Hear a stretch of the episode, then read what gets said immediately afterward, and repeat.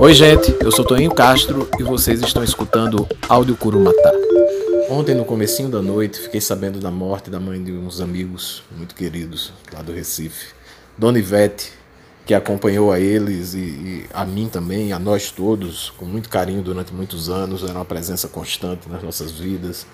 Era uma pessoa que leve, que entendia o que a gente estava vivendo e que acompanhou silenciosamente nossas aventuras, é, nossas descobertas da literatura, da música, da amizade. E pensando nela, escrevi um texto. Um texto que mistura a nós, a ela e ao cinema, que era uma coisa que todos nós amávamos e amamos. E é isso. E esse texto é para Dona Ivete, que se foi ontem deixando muita coisa com a gente.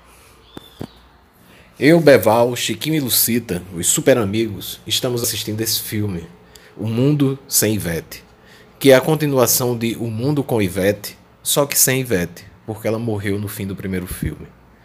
Só que assim, Ivete morreu, mas o filme tem continuação, porque um filme só não é suficiente para Ivete e tudo que ela fez e tudo que ela deixou. Dizem que esse filme novo é sobre ausência, que é um negócio que fica no lugar da pessoa quando ela parte.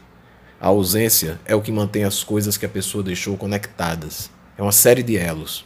Cabe a quem fica substituir aos poucos a ausência por outro meio de conexão, para que tudo fique ligado de um jeito diferente, de um jeito melhor, porque a ausência é dureza. O mundo sem Vete, dizem, é sobre uma casa que ficou mais silenciosa e com mais paredes para onde se olhar. Pessoas anulam paredes. Ivete já estava velhinha no fim do primeiro filme e era como uma entidade de jardim. Movia-se silenciosa e protegia o que precisava de proteção, sem dizer nada, sem fazer nada. Era uma presença, o contrário da ausência. Ivete mantinha as coisas conectadas. Por sorte, a casa de Ivete tinha oitão, jardim e um pequeno quintal. Então, boa parte desse segundo filme é a videira, os bichos, as folhas no chão e a rua, onde meninas e meninos cresceram. Bom dia, Dona Ivete! A rua por onde Ivete chega em casa e por onde sai para ir no centro da cidade, comprar coisa, pagar prestação. Entre a casa e a rua, o portão, rangendo para Ivete passar, para lá e para cá.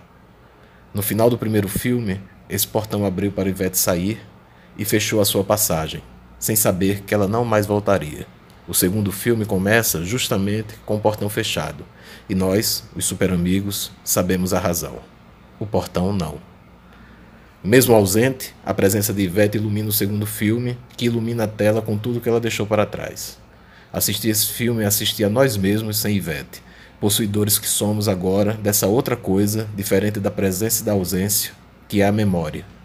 Assistir a esse segundo filme é uma tristeza danada, porque a gente lembra bem do outro filme, e lembrar é bom, mas também é ruim que só.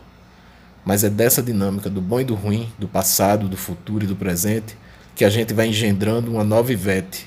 Um Ivete que, a despeito do roteiro, permanece com a gente. Uma Ivete que vai nos acompanhar quando por fim sairmos da sala escura do cinema.